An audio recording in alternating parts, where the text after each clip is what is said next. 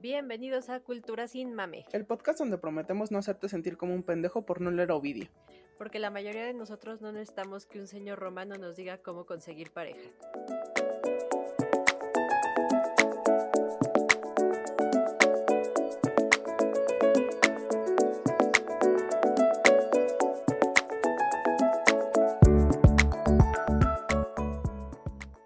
Buenas personitas bonitas del internet.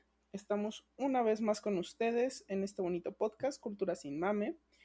Y el día de hoy vamos a hablar sobre mitología y las representaciones de la mitología y cómo nos sigue gustando este, los mitos griegos y todas estas cosas. No sé ustedes, pero yo era la niña de los mitos como en quinto año de primaria. Entonces, es un tema que está muy cerca de mi corazón y pues creímos que sería bonito hablar de él el día de hoy. Sí, yo también fui la niña de los mitos un rato, pero yo lo fui en la prepa. Sí, creo que yo empecé en la primaria, empecé a saltar de mitología en mitología y seguí siendo la niña de los mitos hasta que llegué a la universidad. Lo cual, pues estuvo padre, pero al mismo tiempo era un poco incómodo porque no tenía con quién hablarlo. Ah, yo sé, yo, yo por eso me metí a la clase de historia del arte de la prepa, para al menos poder sacar ahí datos curiosos. Pero ¿sabes qué es lo triste, May? Que no sé casi nada de mitología. Ah, dime, dime. Este, casi no sé nada de mitología este, mexica, ni, ni, ni maya, ni nada de lo que hay en México. Me sé como a tres dioses: Alcoatl, Atlaloc, Amictlantecutli y ya. Y es que creo que todos sabemos este un poco de estos dioses y sabemos qué es lo que este dioses de qué son, pero la verdad es que si uno empieza a preguntarse, bueno, mitos específicos, este historias sobre estos este, personajes, la verdad es que no podríamos contestarles. Es una cosa muy triste y hay una laguna ahí que creo que ambas compartimos, pero que este va a ser, vamos a contestar por qué tenemos nosotras esa laguna ahí. Y yo creo que es una que compartimos, pues si no todos y muchas personas de nuestra generación. Claro, no aquellos que se concentraron en estudios de cultura prehispánica. Yo los respeto mucho porque yo no tuve la paciencia. Ellos sí saben, saben muchas cosas y sí quisieron meterle más. Sí, le quisieron invertir tiempo. Este, pero bueno, empecemos un poquito a pensando en la mitología a través del tiempo. Eh, ¿Para qué se, para qué se utiliza? ¿Cómo se transforma esto en mitología? Porque tengamos en cuenta que, pues en, en su origen, todo esto que consideramos mitos y cosas fantasiosas empezaron como religiones y forman parte todavía de las religiones de muchos lugares. Entonces, lo que para nosotros son mitos, para otras personas eran un sistema de creencias complejo. Como, como tú dices, para nosotros es algo que es este como muy curioso e interesante, pero para ellos era realmente algo en lo que creía y se creía fervientemente en esto, no era no era algo de, bueno, si no lo hacemos no pasa nada, como creo que nos, nos pasa a muchas personas que crecimos este en el catolicismo porque era de, bueno, si no vamos a misa no pasa algo tan grave, o sea, no nos va a matar Dios por eso, creo, espero yo. En cambio, si no se hacía un rito, por ejemplo, de Demeter, pues a lo mejor se quedaban sin comer porque la cosecha no iba a venir y se iban a morir todos de hambre.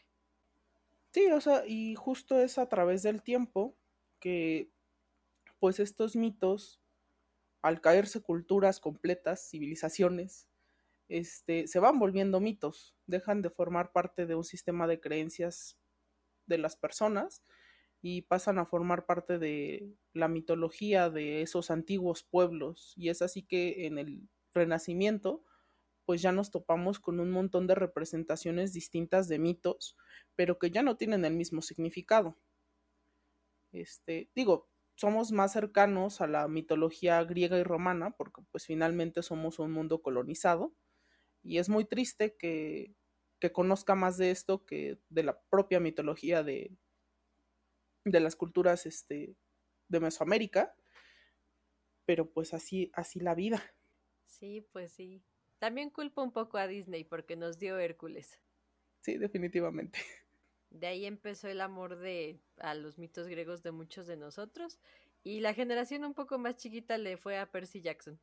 Sí, que yo siento que estuvo más completo y mejor estudiado que Hércules, porque Hércules es, e, en cuanto a mitos y relatos y todas estas cosas, es un desmadre, o sea, realmente no tiene este, un buen sustento dentro de la mitología, pero pues está pues divertida y lo aceptamos.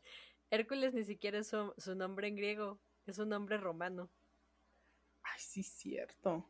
Sí, su nombre en griego es Heracles, pero pues todo el mundo ya lo conocemos como Hércules, ya nos valió. Sí, es que suena feo, la verdad. No te voy a mentir, suena feo. Por eso Disney dijo, no, le vamos a poner Hércules, suena mejor.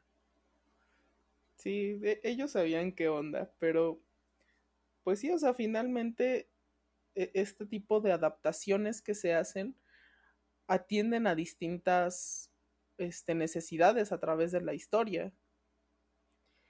Sí, claro, ya el hecho de que llegan a, a distintos lugares estos mitos. Por ejemplo, pues simplemente con los romanos que vieron lo griego y dijeron, me encanta, lo quiero, pero le voy a hacer unos pequeñísimos cambios. Para adaptarse a ciertas costumbres que tengo yo. Pero pues sí, este, yo sé, finalmente, a mí me suena mucho en el, uh, toda la etapa del renacimiento, porque la verdad es que, seamos sinceros, hay mucho fan art de, la mitología grecorromana dentro del el renacimiento. Perdón si, si ofendo a alguien, pero es que es fan art. No, no puedo decírselos de otra manera. O sea, finalmente sí se le da una resignificación y todo lo que quieran, pero es estar recuperando estas, estas historias para darles un nuevo fin.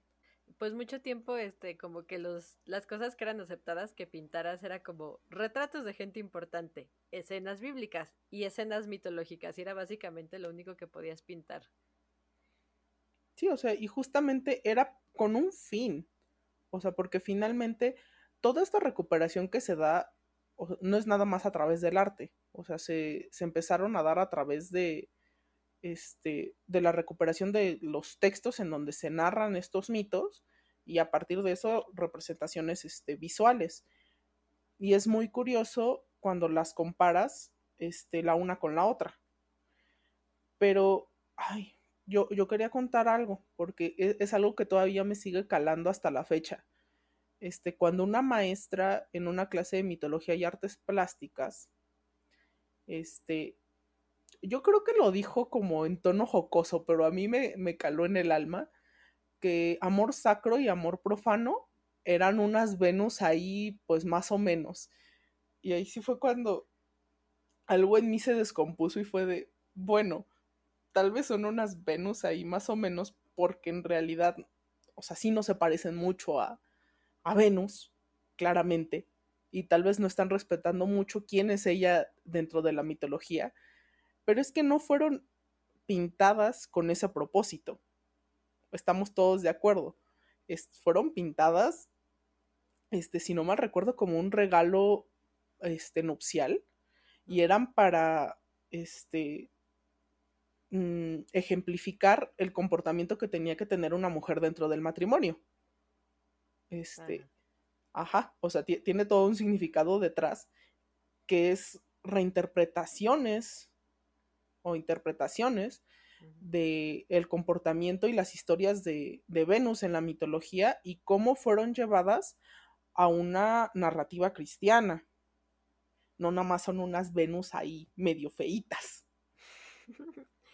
A mí algo que siempre se me ha hecho muy chistoso de esta parte de la recuperación en el Renacimiento es que las cosas que pasan en los mitos griegos son cosas que no le gustan a la Iglesia Católica de ninguna época. Pero no, pero ahí están y son cosas que son como toleradas, o sea, es tolerado que tú hagas a Leda y el cisne, a Ganimade y al y a la y al águila. Estoy escogiendo puras cosas de Zeus, pero es porque él es muy inapropiado. La verdad. Ajá, y son cosas que son inapropiadas, pero justamente tenían como que estándar de sí, está, está bonita su pintura, pero eso del, del sexo fuera del matrimonio no está bien, ¿entienden? Porque son con esta idea de que era como una cosa así como del pasado y como medio, no quiero decir primitiva, pero siento que así lo veían, como algo de, sí tiene sus cosas padres, pero ya avanzamos más allá en ciertas cosas, ya solo tenemos un dios, que también es tres. y ya nos peleamos por eso hace muchos años y siguen siendo tres. Y siguen siendo tres, pero son uno. Y eso nunca me va a dejar de confundir, pero es esa parte. Entonces siempre se me ha hecho muy, muy chistosa esta parte en la que es de, sí está padre, nos gusta, píntelo, cuéntelo, lo que sea, pero quiero que sepan que eso está mal. Sí, o sea, y finalmente es que es bien curioso porque incluso conforme va avanzando el tiempo, siguen recurriendo a estos mitos y los siguen representando de distintas maneras. Y, o sea, al final a veces nada más es como para tener este, cuadros eróticos en tu habitación. Estoy pensando en, en la... Ay, ¿a quién fue la que bañaron con oro? ¿Danae? Ay, no, pero es, es que ella, ella ya es romana. Es la mamá de, de Rómulo y Remo, ¿no? Creo que sí, no me acuerdo porque, o sea, me, acuerdo perfecto que un rey español tenía esta pintura. La estoy viendo en, en mis ojos, pero no puedo ah, este, acordarme. Rea Silvia. Mm, no, creo que estamos pensando en, en un mito diferente. Mm, bueno, según yo, eso es este lo de. Según yo, así es como, como se engendran Rómulo y Remo, pero sí, no, no me sorprendería que esto pasara más de una vez. Sí, o sea, fue la que bañaron con oro. Este. Y finalmente estaba la, el, el cuadro este en una habitación. Y todos sabemos para qué podrías tener un desnudo en tu habitación, seamos sinceros. Entonces, pues ahí está, o sea, son diferentes usos que se le van dando a través del tiempo. Sí, exacto. son, son, usos que, algunos que es como de, ah, bueno, qué, qué bueno saberlo, pero qué horror. Pero está padre el cuadro. Sí, muy bonito, muy bonito. Muy, muy bonito. Este sí sé que lo tenía detrás de las cortinas por una buena razón. Sí, que no dejaba que sus papás lo vieran. Eso espera uno, ¿no? Que no fuera de, ay, mira, mira lo que tengo. Mm, señores, es privado. Sí, o a lo mejor sí es, o sea, este estoy segura que no estaba en un lugar visible porque hay este testimonios que que dicen que no estaba en un lugar visible para cualquiera, pero pues imagino que ya después la gente se empezó a volver más descarada y ya hay quienes los tienen en la sala de su casa y está bien. Sí, justamente es como, bueno, está, bien, solo que es un poco extraño para la gente que va a comer. Pero bueno. Sí, digo, puede ser un rato incómodo, pero pues finalmente los tiempos cambian, ¿no? Sí, y siento que nada más estamos bulando a Zeus, pero en nuestra defensa él es el que hace muchas cosas de este tipo y es como el mejor ejemplo de las cosas que, que han pasado a través del tiempo que, que decimos, oye, no. Sí, y pues antes de pasar como al, al punto, este, de por qué los mitos se siguen reproduciendo una y otra vez, a mí me gustaría hablar de cuando las representaciones de los mitos son hechas por culturas que no tienen absolutamente nada, nadísima en común con el origen de la mitología y se nota. Sí, eh, son, son de esas veces que es de, vaya, se salió de contexto y ya no se entendió nada, pero son cosas que pasan en este, en este mundo tan grande y tan chico al mismo tiempo. Sí, y digo, es algo que ha pasado en la literatura, en la pintura, en... Yo creo que hasta en la música. Ahí no estoy muy segura, pero yo creo que hasta en la música se han tomado sonidos y se han sacado de contexto para hacer otras cosas. Pues la música es un poco eso, porque muchos de los ritmos como el blues y el swing, pues son, vienen de, pues de sonidos este, tradicionales de África que son completamente modificados a un nuevo contexto. Ah, pues sí, justamente. Aunque son de la misma gente, pero ya sabes, luego sale Ryan Gosling a decirte que él va a salvar el, el jazz y es cuando digo, ¿por qué? E, eso pasó en La La Land, no, lo, no, fue, él, no fue él físicamente, fue alguien más, fue, fue en una película. Sí, pero no he visto La La Land y me alegra mucho no haberla visto, la verdad. Bueno, eso pasa. Pero sí, como dices, sale, sale de contexto y acaba siendo algo muy extraño que ya no se parece al original y, y uno acaba muy confundido porque es como de, ¿cómo llegamos de aquí a acá? Explíquenme. La verdad, uno de mis ejemplos favoritos para esto, de hecho está en la literatura, y es nuestro buen amigo Voltaire. No, no es cierto, yo no me llevo con ese señor. Che viejo culero, pero este, sí, o sea, en sus textos, específicamente en Candid y en, ay, ¿cómo se llamaba? ¿Sai? ¿Sahi? No sé, pero es sobre cultura árabe. Y en ambas se nota perfectamente que Voltaire nunca, nunca en su vida había dejado este, Francia. Este, o por lo menos el cachito de Europa que le toca porque a lo mejor sí viajó a Inglaterra, la verdad no estoy muy segura. Pero sí, o sea, se nota perfectamente que tiene una desconexión con, con todas las demás culturas del mundo y que solamente ha leído de ellas y dijo, estaría bien chido si hago una historia que de repente se traslada a América. En este caso fue Candid. Este, o sea, y, y la América que te describes de, carnal, ¿a quién leíste? O sea, porque francamente, esto, e, esto no sé a qué se parece, pero no se parece a América. Y también es que fue una parte de la historia en donde muchos escritores estaban acostumbrados a escribir sobre lugares a través de testimonios de segunda o tercera mano. Entonces había unas representaciones bien fumadas de cómo eran las culturas y deja tú, no tocamos la mitología porque francamente, pues tampoco la entendían.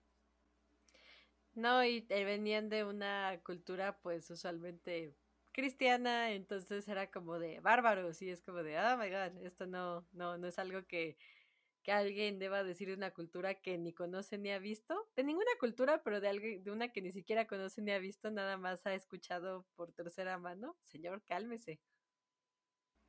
Sí, o sea, y también esto nos lleva al problema de la romantización de ciertas culturas que además, deja tú que las romanticen, terminan despojándolas de su identidad y queriéndose meter en ellas a la de a huevo, y es de, amiguito, puede que algo te guste, pero también ten en cuenta que hay gente para la que esto no es nada más algo bonito y exótico, sino que es parte de su cultura, es parte de su identidad y con lo que han crecido. Entonces, también esa es otra. Sí, claro. A mí, un ejemplo más este contemporáneo a mí sería Thor en la versión de pues del universo cinematográfico de Marvel. Porque siento que mucha gente vio a Thor, vio a Loki, les dijeron, son hermanos y dijeron, sí, a huevo, claro. Y en, en los mitos, pues, mira, para empezar la mitología nórdica es un poco complicada porque este la juntó un señor un día y pues es el único registro físico que tenemos, entonces es con lo que nos tenemos que conformar, porque era una tradición puramente hablada antes de eso. Pero sí, como que la gente se quedó con esa idea y luego se te ponen locos así de, no, es que son hermanos, es que no son hermanos, porque no, no, es que Loki es un Jotun, no, es que él también era un Aesir. Ay, no, pero es que en la película de Thor y yo, pero es, un, es una película de unos cómics que no están apegados al, al mito porque pues no, no, se, no lo quisieron hacer apegado al mito. Y ya. Sí, o sea, de manera narrativa no les funcionaba, por favor entiéndeme. Sí, pero la gente se pone loca así bien fuerte de que la película que ellos vieron vale más que tu investigación y a veces hasta que tus títulos. Hay gente que se pelea con académicos de ciertos temas de mitología en internet, así bien, bien locos.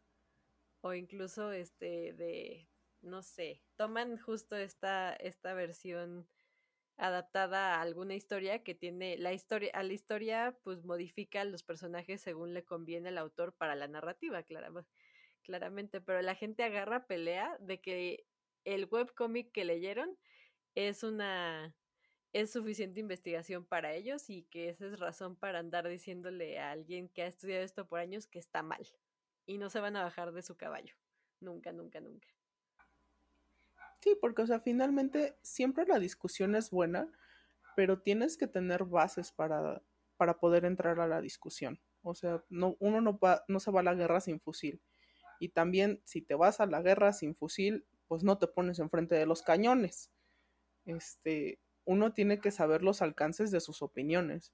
O sea, yo por eso, cuando se trata de, de cuestiones de México prehispánico, es de, ay, discúlpenme, pero perdónenme si digo algo mal, porque yo sé que yo no soy experta. Hablo desde lo poco que he leído y lo poco que me acuerdo de mis clases. A mí me pasó una vez que me, me preguntaron si sabía mucho de, de, culturas prehispánicas y yo, ¿qué es mucho?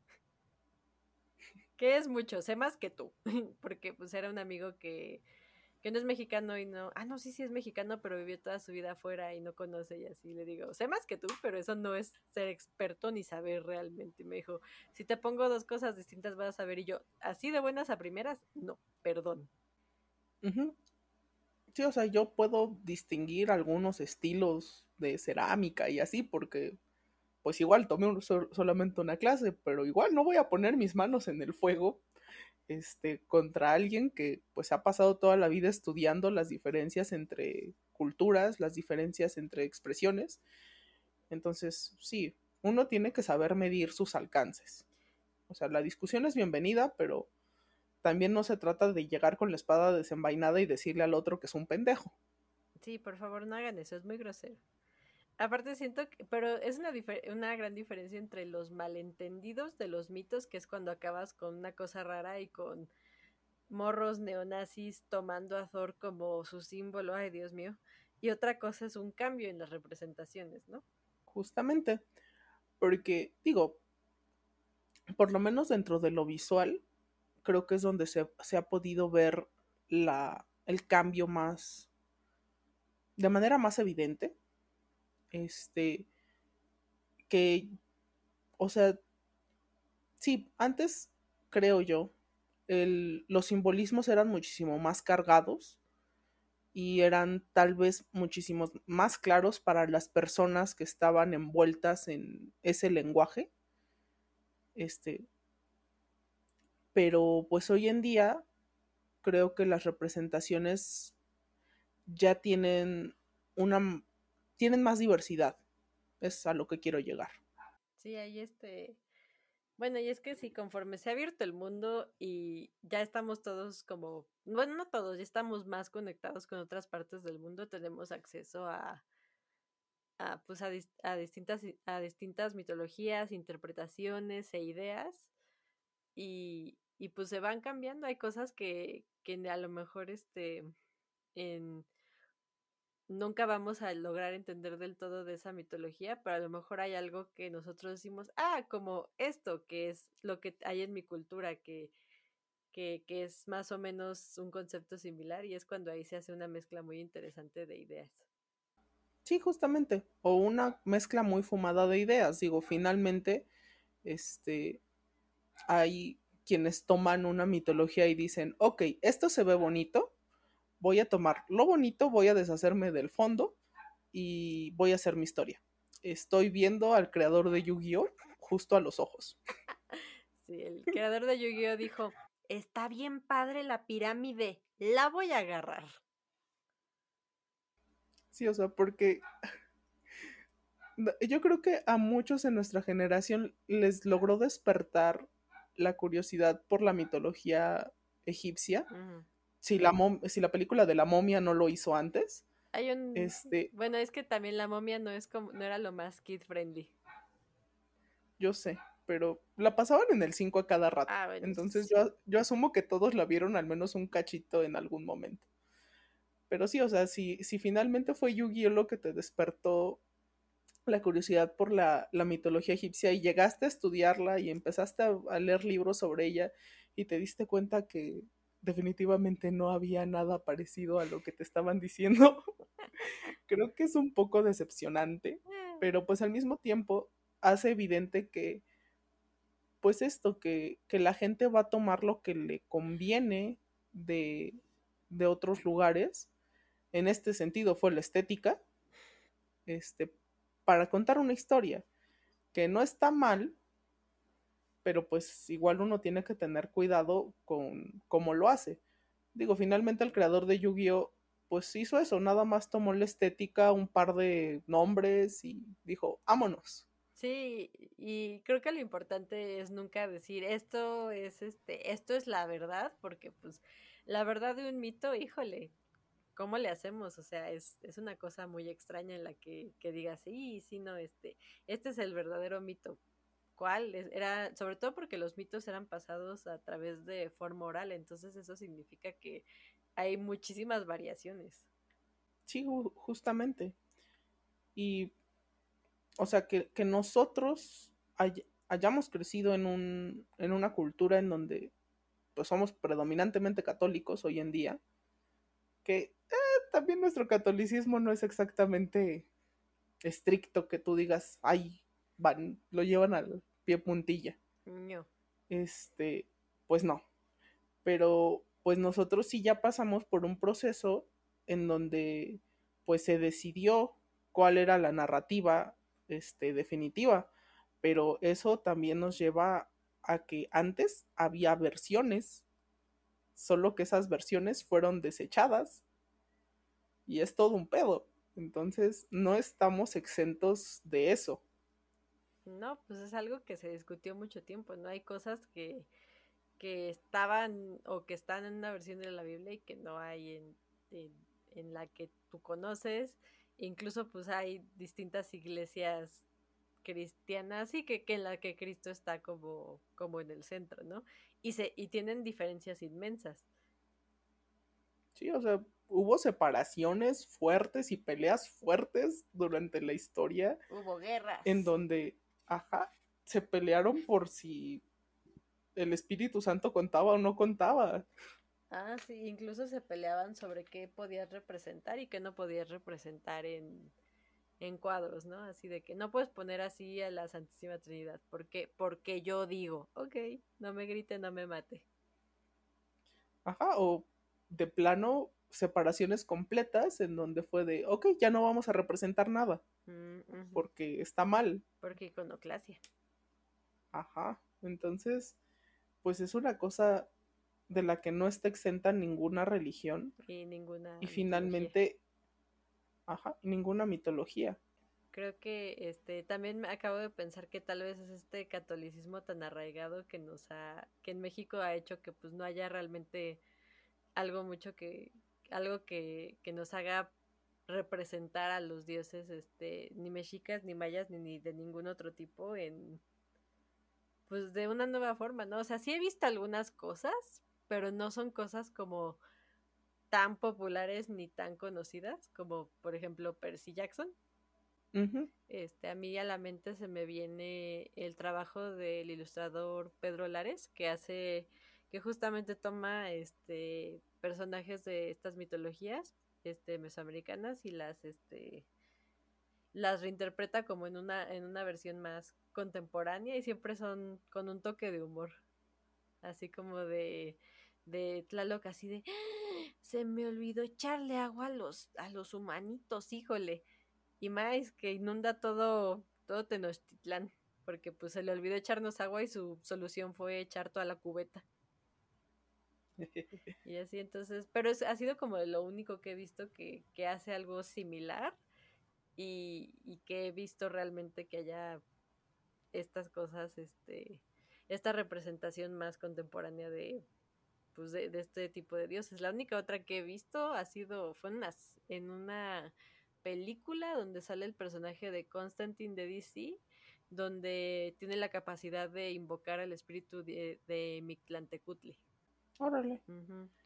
Yo creo que en parte también eh, esta mm, aparente desconexión o desconexión, no creo que sea aparente, este, que tenemos con la mitología este, de esta parte del mundo, se debe mucho a que no se ha estudiado tanto y que está muy envuelta con la historia y acontecimientos, mm, pues sí, reales, podríamos decirlo, o, ajá, o que creemos que son reales, o sea, distinguir entre la realidad y la mitología aquí está un poco difícil. Este, y o sea, se, han hecho esfuerzos desde el terreno académico y se han este, sacado muy buenos libros, pero justamente la cuestión es que no se aterriza a un terreno accesible. O sea, ese creo que es el problema. Y que sea accesible no nada más por ser sencillo, sino que tenga buenas bases en, dentro de su investigación, porque también esa es otra. Este, uno tiene que entender que aquí había diferentes este, culturas, que no nada más creían en un solo tipo de dioses, sino que los dioses tenían nombres diferentes y, y hacían cosas un tanto cuanto distintas, aunque pudieran tener equivalencias, sino que tenían cosas distintas de un lugar al otro y que no puedes juntarlos a todos en un solo en, un solo paquete. O sea, eso es lo difícil. Sí, yo creo que eso es lo difícil y también que muchos de estos esfuerzos recaen en copiar este fórmulas que han funcionado en otros lugares y como que no se adaptan bien, eh, no por volver a usar a Percy Jackson, pero pues si alguien quisiera hacer algo de ese tipo en con dioses este mayas o mexicas pues no funcionaría porque son la mitología es completamente diferente. Para empezar eh, según yo aquí los dioses no andan teniendo hijos con los mortales porque es una mala idea. Mm, estoy casi segura de que no pero también no me citen pero estoy casi segura de que no que es algo muy griego romano. Y así como que, como que no, nos hace falta así como encontrar una, una forma de aterrizar estas cosas de una manera accesible e interesante que no sea solo copiarle a algo que ya funcionó porque no, ya vimos que no pega, hay que hacer otra cosa. De hecho, en este sentido, yo quisiera este, dejar aquí como, como una anotación que lo voy a ver pero si alguien lo ve primero y me puede decir si está bueno, se lo voy a agradecer mucho. Hay un anime que salió hace poco que está justamente basado en mitología prehispánica. Y o sea, y sí respeta esta cuestión de que los dioses son distintos en distintos lugares. Este sí parece ser que sí lo aborda bien, pero pues será cuestión de, de verlo para saber qué tan bien este, cimentado está, porque te digo, esa es otra. Los estudios que hay a lo mejor no son tan accesibles para, para un público general, para que los artistas puedan agarrarse de ahí y este y hacer algo porque también por eso muchas cosas que se basan en la mitología este, prehispánica están muy ligadas a, a, ser muy serias o sea, yo la mayor parte de los cómics y cosas que he encontrado este, de narrativa visual acerca de, del México prehispánico son todos con un tono muy serio y pues no está mal, pero también es, hace difícil que uno se acerque a, a ellos de buenas a primeras. Sí, claro, y habiendo tanta cosa de mitología nórdica y griega y romana, la neta, pues es como de, ay, qué flojera, mejor me voy a leer sobre algo como más fácil de leer y que me va a dar menos dolores de cabeza. Que también eso lo tenemos que tomar en cuenta, sí, sí aunque sí es, es parte del colonialismo, tal vez también tiene que ver el, el hecho de que pues es mucho más accesible, hay más material, hay más diversidad, hay, hay más todo para que uno se quiera ir a estudiar eso por alguna razón, por esa razón en nuestras clases de, en la, en la carrera de historia, la clase de, de Grecia y de Roma está hasta su madre, está llena. Llenísima siempre. Siempre, no hay, se abarrotan los, los salones te tienes que sentar en el piso. Y la de... Sí, no, es una locura. ¿Cuántas personas estaban en tu clase de arte prehispánico? Ay. O sea, no éramos poquitos, pero... O sea, no llenábamos el salón. Yo creo que éramos unos 30, Ajá. tal vez.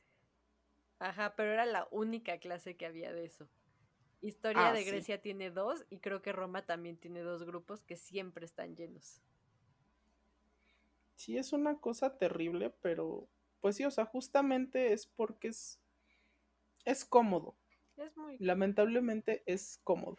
es cómodo y también este tiene tantas reinterpretaciones que pues dices, ay, si no me gusta este, me hago yo otra. Que es cuando acabamos con este con gente discutiendo sobre si Artemisa era asexual o lesbiana y yo, sí saben que es un mito y que es un personaje mitológico, ¿verdad? Y ella no, no les va a decir nada si la ven de un modo u de otro. Perdón. Ajá, si les dice algo, pues sí, este, pues hay que pensar en otra cosa. Eso no, no es normal. Si les están hablando dioses, eh, suele ser peligroso. Aguas. Sí, pero o sea, finalmente yo creo que todas estas mitologías a lo que quieren llegar y a lo que siguen llegando es a dejar una enseñanza. Este, yo te lo decía cu- cuando estábamos platicando sobre cómo plantear el tema, que son enseñanzas morales y pues sí, o sea, en cierta manera es como cómo conducir tu vida. También yo creo que por eso la mitología grecorromana le habla tanto a tantas personas, porque sus dioses están plagados de, de errores. O sea, tien- tienen fallas y a través de esas fallas puedes aprender cosas, puedes saber qué hacer y qué no hacer. Ajá. Este, digo, aunque algo que siempre se me ha hecho chistoso ha sido como la relación entre Zeus y Hera, por ejemplo. Que pues es como de, mira, no le pongas el cuerno a tu esposa, pero especialmente no lo hagas cuando sabes que le puede hacer cosas malas. pero originalmente, este, no me citen sobre esto, hace mucho que no me pongo a leer así de manera más seria sobre mitología griega, este, pero, este, Zeus es concebido como el, el que como que fertiliza el mundo, ¿no? Él crea muchísimas cosas, crea mucho, es el padre de muchísimos héroes. Entonces, y no es de a gratis, es porque es el dios que es el rey del Olimpo, el, el reina sobre toda esta, sobre el Olimpo, sobre la tierra, es como un dios bastante arriba, no es de a gratis. Aunque sea grosero el hecho de que, pues, le ponga el cuerno a Hera, que es diosa del matrimonio, pero pues no es de a gratis que él haga esto. Sí, o sea, finalmente, pues te digo, todo cae en ciertas enseñanzas. Este, ay, lamento si escucharon eso. Ese era mi perro. Este, pero sí, o sea, y, y yo creo que es algo que se repite también en, en todas las mitologías. O sea, de lo poco que, que sé de mitología prehispánica, también este, las acciones de los dioses este, buscan que te comportes de cierta manera. Y O sea, to- todos los sacrificios que tienes que hacer hacia ellos, to- todo tiene un sentido dentro de su historia. Y muchas veces es este una recompensa porque hiciste lo que quería un dios o un castigo porque hiciste algo que no te dijeron que no hicieras. Pero ahí fuiste y ya la Ajá. cagaste. Felicidades. Sí, o sea, y si son fervientes cristianos, pues aguas. Yo nada más les digo, Jesús dice que sean buenos los unos con los otros y yo he visto que se han estado pasando de listos. Justamente.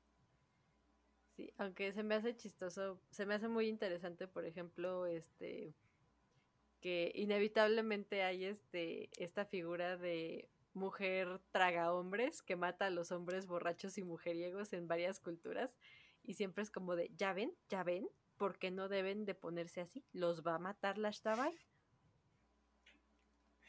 Sí, por ponerse hasta el queque.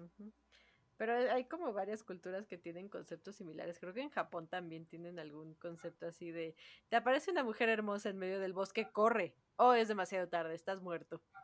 Ay, sí. No, o sea, la mitología también de toda esa parte de Asia es otra onda. O sea, de eso sí ya ni me meto, ni me, ni, bueno, sí me meto a veces, pero no quiero meterme a discutirlo porque ahorita no tengo las cosas frescas como para dar una buena opinión.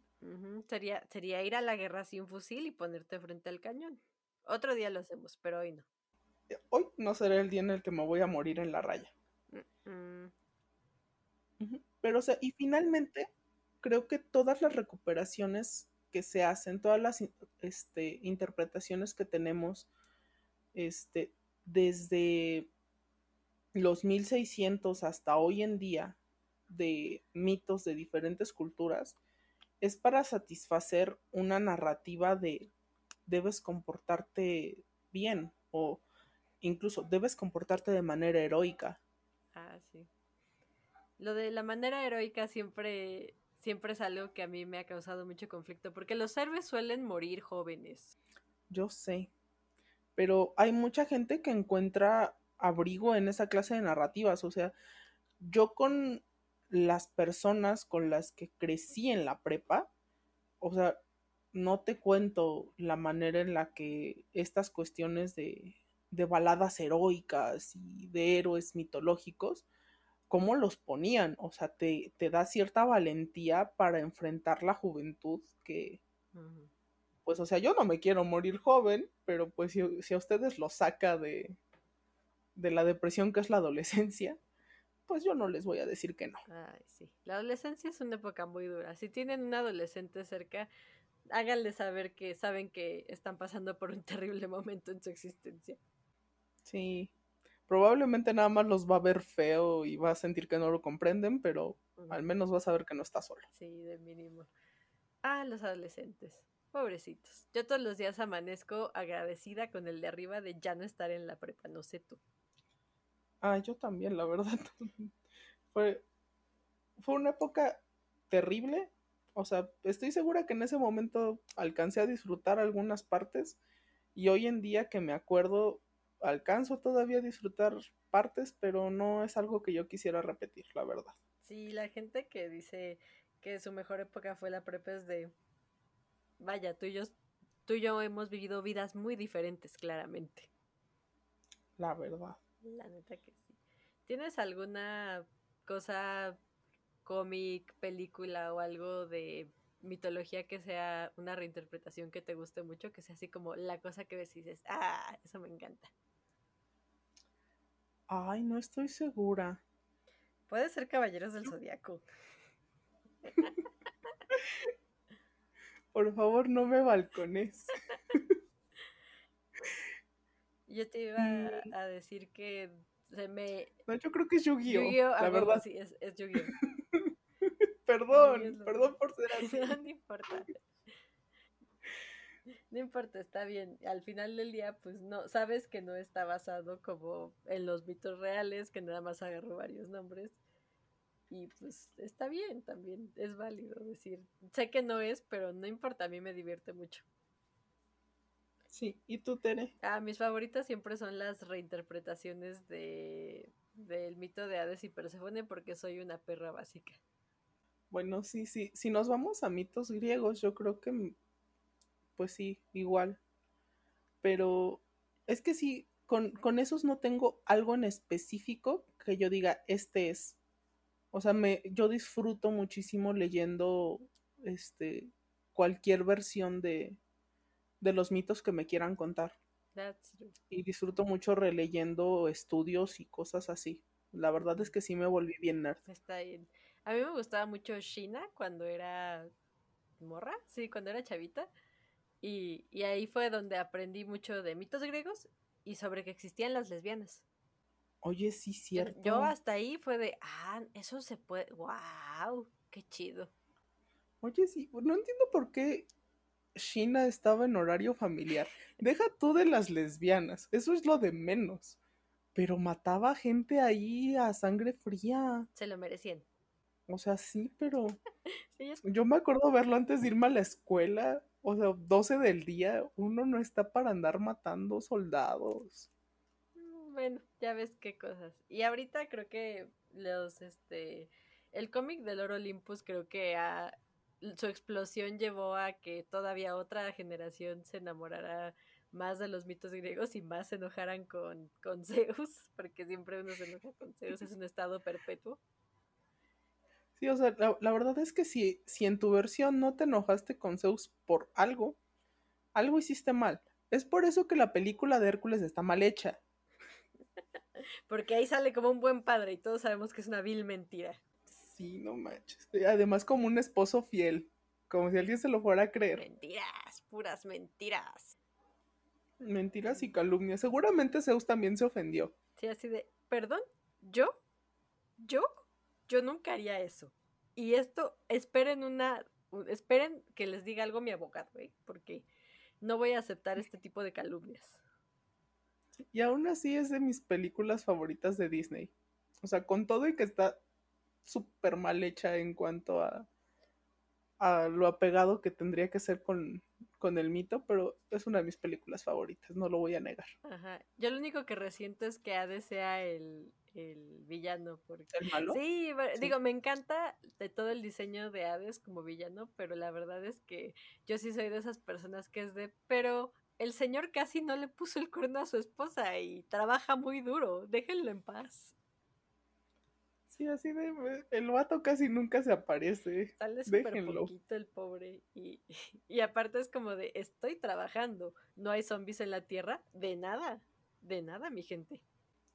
Pues sí, así las cosas y así los mitos. Y pues podríamos pasarnos un muy buen rato hablando sobre representaciones de mitos griegos, pero entonces el podcast duraría unas tres horas y no queremos aburrirlos. Entonces es momento de decir adiós. Adiós. Esperamos que hayan disfrutado mucho de este episodio. Nosotras disfrutamos mucho grabándolo.